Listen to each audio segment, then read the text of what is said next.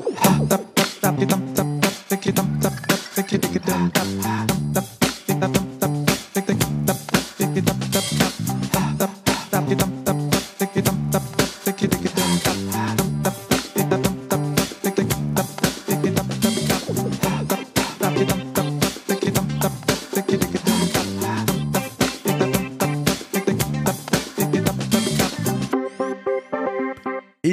déclarait la guerre aux réunions inutiles Selon un dernier récent article de Bloomberg, les réunions inutiles aux États-Unis coûteraient environ 25 000 dollars annuels par salarié et plus de 100 millions de dollars par an aux grandes entreprises. Qu'on se le dise, monter une réunion n'est pas travailler, mais c'est mettre en place une réunion productive qui amène par contre beaucoup, beaucoup de valeur. Comment s'y prendre? Comment éviter de subir les réunions bidons et les comités tartempion ou tartemuche Comment reprendre le lead et monter des réunions qui génèrent vraiment beaucoup de valeur? Ah, ils font surtout gagner du temps. Pour bien comprendre comment bénéficier de la vraie force des réunions, l'invité de cet épisode du podcast est Victor Caro, le cofondateur et le CEO de Comet Meetings. Il vient de sortir avec YouGov une étude passionnante sur la réunion en France, en Belgique et en Espagne. Bonjour à toi Victor. Bonjour BBC. Ça me fait plaisir de t'avoir ici. Et puis tu arrives les bras chargés d'une très très belle étude. Euh, première question avant qu'on rentre dans l'étude. Euh, qu'est-ce qui s'est passé avec les réunions? Alors écoute, ce sujet est un sujet à la fois euh, très chiant pour beaucoup de gens qui travaillent dans des bureaux et qui sont tous confrontés à des réunions inutiles, et je pourrais te parler effectivement de cette étude qu'on a menée, mais qui est un sujet en fait absolument passionnant. Et qu'est-ce qui s'est passé? Bah, Écoute, je pense avant tout que on a oublié une chose, qui est que les réunions occupent euh, pour beaucoup d'entre nous presque un quart de leur semaine euh, et que euh, et qu'en fait on n'a jamais vraiment essayé de travailler dessus, on n'a jamais vraiment essayé de comprendre pourquoi on les ratait, comment on pouvait les réussir et comment se former. Je pense que le problème c'est avant tout le fait qu'on a on n'a pas assez mis son nez dans ce sujet des réunions. Hmm. Donc on, les fait sans même y réfléchir et sans même euh, finalement en avoir les, codes. Toi, je sais que c'est un de tes chevals de bataille et tu as profité de l'été pour bosser avec YouGov et, monter une étude sur euh, ces trois pays, la France, la Belgique et l'Espagne. Est-ce que tu peux nous donner quelques billes? Vous avez appris quoi? Ouais, alors bon, on, s'attendait à un constat euh, assez édifiant et il l'a été, très malheureusement. Alors je te passe sur des détails, sur des points de détail comme le fait qu'en France, 20%, presque 20% des managers ne font pas de one-to-one, donc ne font pas de réunion euh, à deux avec leurs équipes, euh, ce qui signifie qu'on se demande, on peut, vraiment se demander comment un manager réussit à manager s'il ne voit pas euh, la personne qu'il manage au moins une fois de temps en temps seul à seul. Mais bon, à part ce genre d'éléments qui sont un peu des éléments secondaires, on a réalisé plusieurs choses. Première chose, on a réalisé que 86% des cadres français sont encore confrontés régulièrement à des réunions inutiles ce qui semble, colossal quand tu vois la part, euh, de nos journées que cela occupe euh, et ce quart du temps que cela occupe en moyenne, euh, en moyenne pour beaucoup de cadres. Ensuite, ce qu'on réalise quand tu double-cliques sur sur les réunions auxquelles tu participes, on a réalisé que plus d'un Français sur deux se retrouve régulièrement dans des réunions, mais simplement sans savoir pourquoi il y est. Ce qui peut sembler complètement choquant. C'est-à-dire que tu te retrouves en réunion, tu ne sais pas pourquoi tu y es, tu ne sais pas ce qu'on va euh, ce qu'on va discuter, mais pour autant tu y es. Et, euh, enfin, en fait, face à ce constat qui signifie euh, en deux mots qu'il y a une perte de temps assez phénoménale dans les réunions en France, mais avec le même constat en Belgique et en Espagne à quelques pourcents près, eh bien on a réalisé que trois Français sur quatre interrogés souhaiteraient ardemment être formés à comment faire de meilleures réunions, donc ils réalisent l'impact, la sévérité que cela peut représenter euh, dans leur semaine, mais euh, seul un sur trois l'a déjà été, a déjà été formé. Et sachant que plus on, plus on est âgé, moins on a été formé en France. Donc, ce qu'on voit comme constat, c'est finalement le fait qu'on perd tous beaucoup de temps en réunion pour différentes raisons. Que qu'on a trop tendance à accepter des réunions et, c'est un peu en lien avec avec les conseils pour améliorer les réunions. Euh, on, a trop tendance à accepter des réunions à partir du moment où on est invité sans vraiment challenger la raison euh, ou le pourquoi du comment euh, on, devrait y être, mais on commence à sentir se lever cette envie euh, pour tout le monde d'être formé et d'arrêter d'arrêter ces réunions complètement inutiles. Mais je sais pas pour toi, mais moi, ces chiffres m'ont assez violemment surpris. Bah, c'est choquant, c'est même choquant parce que quel, quel gâchis à la fois bon, de temps, euh, quel gâchis aussi de, de temps de cerveau disponible. voilà, euh, Laura nous met dans les, dans les liens, on le remettra dans le, dans le podcast, hein, euh, ouais, un moyen de calculer, un moyen de calculer le coût d'une réunion. Mmh. voilà, intéressant. avant, avant peut-être de rentrer dans les, dans les enseignements et puis dans les peut-être les bonnes pratiques, parce que celles et ceux qui nous écoutent se disent bon, ok, le constat il est là. je voudrais d'abord que tu nous dises, est-ce qu'il y a une différence que vous avez pu observer dans cette étude entre euh, la France, la Belgique et l'Espagne C'est tout le monde, pour tout le monde pareil, ou il y a quelques variantes dans ces trois pays? Oui, alors il y a quelques variantes. Euh, si je prends un peu deux cas extrêmes que sont la France et l'Espagne, euh, on, obtient des résultats différents, mais qui vont tantôt dans un sens, tantôt dans l'autre. je m'explique. en France, je te disais que 86% des cadres sont, encore confrontés à des réunions inutiles. En Espagne, il y en a moins. Il y en a un peu moins. On est, on est plutôt à 69% plutôt qu'à 86. A contrario, euh, en France, un Français sur deux se retrouve régulièrement dans des réunions sans savoir pourquoi il y est. En Espagne, on monte aux deux tiers. Donc, on, voit des différences, mais que tu peux considérer comme des différences à la marge. Parce que moi, en tout cas, euh, je considère que qu'à partir du moment où on est au-delà de, de, de 30% sur ce type de, questions, alors c'est qu'il y a un vrai problème. Finalement, ce qu'on observe, c'est que il y a six ans, lorsque, lorsque j'ai cofondé Comet avec, euh, avec mes deux associés, on était absolument convaincus de la puissance d'une réunion bien réussie. Et à côté de ça, donc en fait, quand, quand on parle des réunions importantes d'une année, des séminaires, des réunions de brainstorm, des points d'équipe, mais tout en étant également euh, certains qu'on faisait tous beaucoup trop de réunions, euh, notre hypothèse était que, que beaucoup des réunions du quotidien pouvaient être évitées et qu'en revanche, les quelques réunions exceptionnelles de l'année devait absolument être, être magnifié et être, être géré beaucoup mieux. Euh, on voit qu'en fait aujourd'hui le constat, ce constat qu'on posait, qui était un constat à notre sens euh, mondial, c'était pas simplement une observation française, bel et bien le cas, et on le voit à la fois avec cette étude et avec euh, nos différents bâtiments de réunion qu'on a ouverts en Belgique et en Espagne qui, qui, qui, qui, qui fonctionnent très bien. Donc on voit bien que ce constat est finalement euh, global euh, et qu'il faut donc une réponse, il faut donc y apporter une réponse globale également. Hum. bon, donc si j'entends, bon, on peut déjà, il y a un premier bénéfice. Moi, je me dis, il faut apprendre à dire non. Non, j'y vais pas parce que il me manque des trucs. Je sais pas pourquoi je vais venir. Donc raconte-moi pourquoi tu m'as invité à cette réunion et pas juste pour euh, un, tableau de pêche ou un tableau de chasse. Euh, on sait jamais. autre, est-ce que tu as des conseils? Je sais pas si dans les questions vous avez abordé dans l'étude un peu les conseils, comment on pourrait s'y prendre pour renverser les choses. Mais qu'est-ce que tu pourrais offrir à celles et ceux qui nous écoutent comme bon conseil pour vraiment mettre en place des réunions utiles Mon tout premier conseil, euh, bon, déjà, ce qui est, ce qui est génial avec ce sujet, c'est que probablement les conseils sont connus de tous, ils sont simplement pas appliqués. Euh, et, déjà, le tout premier conseil, d'ailleurs, qui figurait dans un livre qu'on a écrit il y a quatre ans, euh, qui s'appelle la Cométhode, la méthode Comet, c'est un livre qu'on n'a pas publié, mais qu'on donne à nos clients et qui est téléchargeable sur notre site. Euh, mais, mais en fait, le tout premier des 60 conseils qu'on avait à l'époque euh, identifiés, le tout premier conseil, c'était, bon, je vais pas le faire deviner, ça va être un peu long, mais, mais c'était euh, stop, devez-vous vraiment vous réunir? Donc, le tout premier conseil, c'est avant de se demander comment faire de façon efficace sa réunion, la première question à se poser, c'est est-ce que vraiment tu dois faire une réunion? Ou est-ce qu'en fin de compte, c'est que tu préfères réfléchir à plusieurs alors que c'est un sujet sur lequel tu devrais réfléchir seul ou si tu dois effectivement réfléchir à plusieurs, est-ce que tu as vraiment besoin d'une réunion synchrone ou est-ce que l'asynchrone ne peut pas très bien fonctionner? Ça, c'est déjà le premier levier qui nous permettrait à tous d'éviter beaucoup de réunions. Mmh. Euh, mais dans la réalité, ensuite, tu peux finalement scinder la réunion en trois grands temps, euh, l'avant, le pendant, l'après. Et un certain nombre de conseils s'appliquent pour chacun de ces moments. Euh, pour l'avant, c'est assez simple. L'avant, c'est une fois que tu t'es posé la question de faire une réunion et que tu dis qu'il en faut effectivement une, c'est se demander euh, de quoi tu comptes parler et envoyer en amont le, euh, le pré-read, en bon français, envoyer en amont les documents et l'agenda afin que la réunion, quelque part, commence avant même la réunion.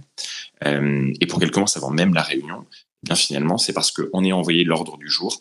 Chacun commencera, même sans s'en rendre compte, à réfléchir aux différents sujets.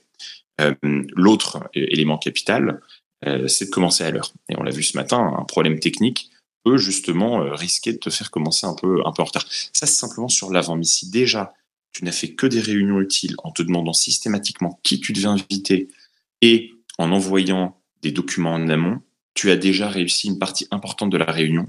Si et seulement si, dans la culture de ton entreprise ou de ton équipe, à une maille plus micro, tu as tu as mis en place ce que Florian, notre meeting évangéliste chez nous, notre spécialiste des réunions, appelle la sécurité psychologique. Enfin, c'est un concept qui, qui, a été théorisé avant et qui signifie qu'il faut que tu aies le droit. Il faut que toi, PPC, tu te sentes avoir le droit de dire non si tu reçois une invitation. Mmh. Et que tu sois pas dans l'espèce de, de, de, meeting madness, de, de, folie du meeting où tu te sens que tu dois absolument accepter les réunions qu'on te propose. Ça, c'est sur l'avant. Sur le pendant, commencer à l'heure, avec cet agenda structuré, en tenant le temps, en sachant combien de temps tu souhaites passer sur chacun des grands blocs, en ayant des rôles clairs.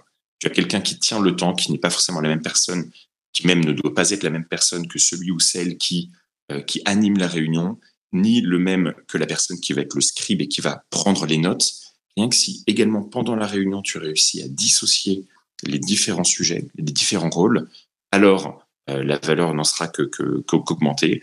Et enfin, sur l'après, c'est s'assurer que sur les, euh, sur les 5 ou 10 dernières minutes de la réunion, si on parle d'une réunion courte, eh bien, c'est s'assurer que qu'on définisse qui doit faire quoi pour quand.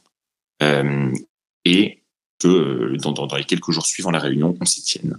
Si tu fais ça, tes réunions gagneront euh, une, une, une puissance, une productivité, mais d'un facteur 10. Mmh. Alors, tous ces conseils, euh, c'est vrai que tu, l'as précisé au début, on les connaît tous, en fait, ces conseils. Te dire, bon, on va préparer, on va envoyer les docs, etc. Et puis, et puis, et puis ça marche pas. C'est-à-dire qu'en fait, tu as, plein de gens à qui on a envoyé les docs, qui arrivent euh, pour la réunion, ils ne savaient même pas pourquoi ils venaient, ils ont même pas lu les docs, et ça y est, ça fait prendre un peu. Qu'est-ce qui fait Comment on arrive à craquer le truc? Finalement, on a tous pris des très mauvaises habitudes. Là, là, il y a plein d'éléments de bon sens que tu nous as donnés. Et pourtant, on les fait pas. Il se passe quoi? Hmm. Suivant, suivant ton, ton, souhait ou ta culture, tu peux mettre en place des, modèles différents. Par exemple, ce point que tu, que tu mentionnes euh, sur le pré-read, tu peux être dans une approche où, euh, par, un manager, par, un management assez coercitif, euh, voire management de la peur, tu forces tout le monde à avoir lu le doc. Bon, c'est pas la meilleure chose. soit tu essaies de, de, de sensibiliser tout le monde pour que chacun comprenne l'intérêt qu'il a à y trouver. Et je trouve que là-dessus, l'élément crucial, c'est en fait d'être en mesure de dire à ton équipe, si nous appliquons ces quelques conseils, en fait, ce sera pas pour me faire plaisir à moi, manager, ce sera pour que chacun, toi, moi, nous, gagnons au moins 25% de notre temps. Et à partir du moment où tu parles du bénéfice concret pour l'individu et qui est concrètement d'arrêter d'être sous l'eau et de gagner du temps euh, et de la bande passante disponible, là tu peux, euh, j'en suis convaincu, davantage emporter les esprits. Ou bien troisième méthode, qui est la méthode euh, Jeff Bezos chez Amazon, c'est de dire, je pars du principe que vous n'aurez pas le temps de lire le doc en amont. Eh bien en fait, on arrive et les premières minutes de la réunion sont un silent meeting, mmh. une réunion silencieuse où chacun lit le doc. Ça en fait, c'est pour répondre sur ton point micro, mais plus généralement, ce qui est nécessaire, c'est que le changement soit impulsé et soit impulsé depuis, euh, depuis euh, le top management pour s'assurer que le changement ait lieu. Et, on le voit, ce sont des changements basés sur des règles simples, mais qui sont des changements complexes, qui mmh. nécessitent souvent d'être accompagnés, euh, parce que c'est pas tout d'avoir une liste de conseils, il faut ensuite s'astreindre à les appliquer. Et c'est une vraie, c'est une vraie politique de, de, de change management. C'est réellement un travail de longue haleine. Hmm. Tiens, question, question de Laura, elle, elle, est, elle est vraiment d'actualité. Elle nous dit euh, est-ce qu'on observe une prolifération des réunions entre guillemets, juste pour vérifier l'update à, cause du remote et, et, de l'inquiétude des managers? Est-ce qu'on est qu'on voit ça aussi? Alors, ce qui est certain, c'est qu'avec les deux dernières années et demie que nous venons de vivre, euh, et, euh, et l'accroissement euh, très fort du, recours au télétravail. Ce qui est certain, c'est qu'il y a eu beaucoup, beaucoup de réunions. J'avais lu une étude qui disait qu'on n'avait jamais fait autant de réunions depuis deux ans, parce que effectivement, lorsque ton équipe télétravaille, si tu es un manager un, temps soit peu stressé, alors tu vas avoir tendance à mettre la réunion le lundi matin si ton équipe télétravaille le lundi, ou le vendredi vers 16 ou 17 heures, simplement pour s'assurer que finalement euh, Patrick n'est pas euh, n'est pas en train de prendre la route ou euh, Sandra n'est pas sur la plage. donc ça c'est une tendance qu'on a observée depuis deux ans et demi, ce qui signifie, on en revient aux bases du management, que pour que cela fonctionne, mais pour plus généralement que nos organisations hybrides avec du télétravail fonctionnent, on doit passer d'un management du contrôle à un management de la confiance. Et, bon, ensuite, je ne veux pas trop m'aventurer sur un sujet moi qui que, que j'adore et sinon on serait parti pour trois heures, ce qui rentrera pas dans le dans le format. Pas du tout. Mais notre conviction profonde chez Comet Meeting, c'est que avec le développement du télétravail qui devient structurel dans nos vies, eh bien, il faut spécialiser les lieux de travail et que lorsque tu télétravailles, tu dois davantage faire non pas des visios de contrôle imposés par ton équipe, mais de la production, c'est-à-dire du travail seul qui nécessite d'être concentré et donc de ne pas être dérangé, euh, mais qu'en revanche, le rôle du moment entre collègues, qu'il soit au bureau ou dans un tiers-lieu comme, comme Comet, euh, c'est de faire les deux autres tâches qui occupent notre quotidien, la collaboration et la sociabilisation. Donc comment est-ce qu'on avance ensemble dans le cadre de réunions, courtes ou longues, et comment est-ce qu'on crée du lien qui expliquera pourquoi est-ce que nous resterons dans nos entreprises ou pourquoi nous les quitterons. Et c'est ça le rôle demain du bureau, ce qui signifie par extension que lorsque tu télétravailles, la réunion de contrôle doit être, euh, euh, doit être pardon, complètement abolie mmh. et que plus généralement, même lorsque tout le monde est au bureau, la réunion simplement pour vérifier que, que chacun est présent a de moins en moins de sens. Et je pense d'ailleurs que la jeune génération ne l'accepte plus. Ouais, c'est clair. Euh, ce qui est intéressant aussi avec le, remote, hein, le télétravail, c'est qu'on voit bon, bah, pas mal de réunions, Teams, Google Meet, où les gens, bon, bah, finalement, sont même plus en, vidéo, c'est-à-dire qu'on voit juste leur, leur avatar euh, avec euh, quelques éléments qui signalent. Et, si on pose les questions, les gens osent dire que pendant ce temps-là, ils font autre chose. En fait, c'est-à-dire qu'en fait, ils sont, ils sont là sans être là. Et ça, ça c'est un truc complètement fou de se dire, euh, on arrive à être là sans être là. Euh, et ça, c'est encore un, vraiment encore un truc où on tord la réunion et on fait tout pour que ce soit pas une réunion efficace. C'est ça? Oui, et ça, euh, euh, tu, tu, prêches un convaincu. Bon, là déjà, je te rassure, on est en réunion à distance et j'ai un avatar, mais je ne fais que te que t'écouter et que parler avec toi. Mais euh, oui, ce qui est certain, c'est que la visio en fait fonctionne jusqu'à 40 minutes avec 5-6 personnes, mais au-delà, ça ne marche pas. Pourquoi? Parce que delà de 40 minutes, on a franchement envie de d'éteindre notre ordi, on est fatigué, il y a ce qu'on appelle la Zoom fatigue. et au-delà de 5-6 personnes, tu prends tellement peu la parole dans une réunion que finalement tu te déconnectes et tu te déconnectes encore plus vite mentalement lorsque tu es à distance avec la tentation d'être sur tes emails mmh. par rapport à une réunion physique où là, l'une des règles capitales, c'est évidemment de ne pas être sur ton téléphone, sur ton ordinateur et de ne pas avoir la tentation de faire autre chose. Donc oui, oui, euh, oui, trois fois oui, euh, il faut absolument euh, limiter au strict minimum ces réunions distancielles en disant soit c'est que cette réunion ne mérite pas d'avoir lieu, mmh. et dans ce cas faisons-le en asynchrone, et donc chacun sera pleinement présent lorsqu'il le souhaitera, ou bien c'est une réunion qui mérite vraiment d'être faite, faisons-la en distance, faisons-la en présentiel le jour où nous serons tous au bureau. Hmm, alors, je, vois bien tous les conseils que tu nous as donnés. Et là, dans notre échange, euh, moi, je vois deux choses qui viennent d'arriver, qui viennent nous donner. D'abord, c'est le timing. Peut-être que si on fait plus court, on fera plus intense. C'est ça, j'entends ça, si tu veux, dans ce fait de, bah, au bout de 40 minutes, comme on décroche, bah, on a qu'à les faire un peu plus courtes. Et surtout, ce que j'ai entendu, c'est faisons en sorte que tout le monde soit participant. Euh, c'est-à-dire que les gens ne soient pas euh, sur le siège à l'arrière et finalement ne font que écouter. Il faut distribuer la parole. C'est un peu ça ton, ton, bon conseil? Oui, en fait, une réunion où tu ne parles pas, on me disait beaucoup ça en conseil. C'est une réunion où quelqu'un ne parle pas, c'est une réunion dans laquelle cette personne n'aurait pas dû être présente parce que finalement, si tu ne parles pas et que tu es juste là pour écouter, autant que tu lises le compte rendu, ça te prendra dix fois moins de temps et tu n'auras que la substantifique moelle et tu risqueras pas de t'endormir. Donc oui, euh, c'est tout à fait ça. C'est tout à fait ça. Il faut il faut s'assurer que chacun soit pleinement présent, ce qui signifie que c'est aussi le rôle de l'animateur de partager la parole et de la faire circuler pour qu'on évite le monologue de Victor pendant un quart d'heure qui a assommé tout le monde. Euh, et, euh, et, de faire en sorte que, que ceux qui soient présents soient vraiment légitimes dans le fait d'être présents. Mmh, Vraiment, il faut arrêter de considérer que le fait d'être invité à une réunion, c'est un honneur. C'est tout sauf un honneur, c'est une charge. Et donc, si tu prends cette charge, il faut que tu l'utilises intelligemment. C'est un vrai investissement en temps.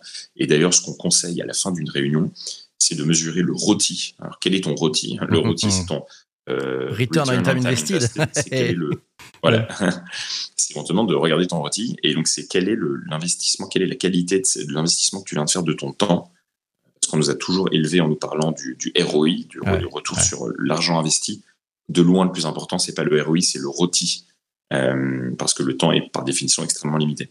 Génial. Merci beaucoup, Victor, d'être passé ce matin. Génial. Merci. Euh, un grand merci. Tu reviendras parce qu'il y a plein, plein, plein, plein de sujets à traiter, ah euh, notamment avec les lieux et les destinations. Euh, merci aussi. Et le mot de la fin, je le donne à Charlotte qui nous dit donner le sens est primordial. Et bien sûr que c'est totalement clé de donner le sens. Merci à vous d'avoir écouté cet épisode du podcast MGMT Management Nouvelle Génération. si vous êtes sur Apple Podcast ou Spotify, vous n'hésitez pas. 5 étoiles, un commentaire, un truc sympa. Enfin bref, ça fait plaisir Je compte sur vous. Merci beaucoup. Abonnez-vous si c'est pas encore fait. Et on se retrouve très très vite pour un prochain épisode. D'ici là, portez-vous bien et surtout, surtout, surtout, surtout, ne lâchez rien. À ciao, ciao, ciao.